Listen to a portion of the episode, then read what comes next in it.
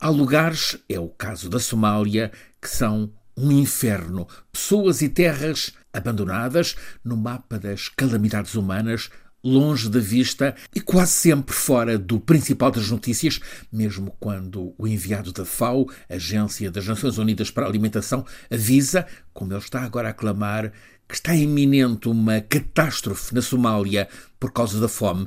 E ele, Etienne Peter Schmidt, atira-nos mesmo com o alarme mais extremo. Está à porta uma catástrofe sem precedentes. Uma situação de famine veut dire uh, des gens qui vont mourir et on se dirige vers une catastrophe sans précédent en termes de mortalité.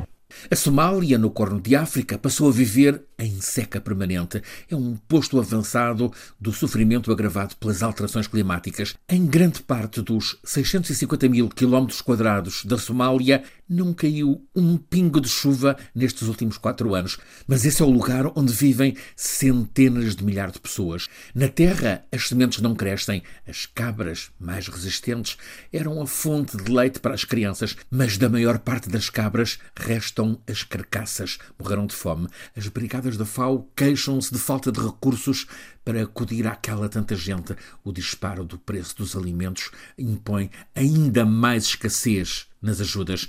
As crianças esqueléticas sofrem de desidratação e malnutrição severa. Uma equipa a cooperar com a FAO conta que na semana passada conseguiu fazer chegar alimento a uma boa dúzia de aldeias, mas encontrou casos de crianças tão frágeis que já nem conseguiam comer. Foi possível transferi-las para o único hospital daquela vasta região, onde, aliás, está instalado um dos eh, centros de nutrição dedicados a crianças. A ONU reconhece que só no primeiro semestre deste ano morreram 730 crianças que as equipas desses centros de nutrição tentavam salvar. Os peritos das Nações Unidas detectam agora umas 200 e tal mil pessoas em grande risco de morte já nos próximos dois meses por fome e por sede. As populações tentam mover-se, tendas às costas, mas por mais que caminhem, o que encontram é sempre terra seca. Estes relatos chegam de gente das equipas da ONU no terreno. É uma dor funda este confronto com a realidade neste país com 14 milhões de pessoas.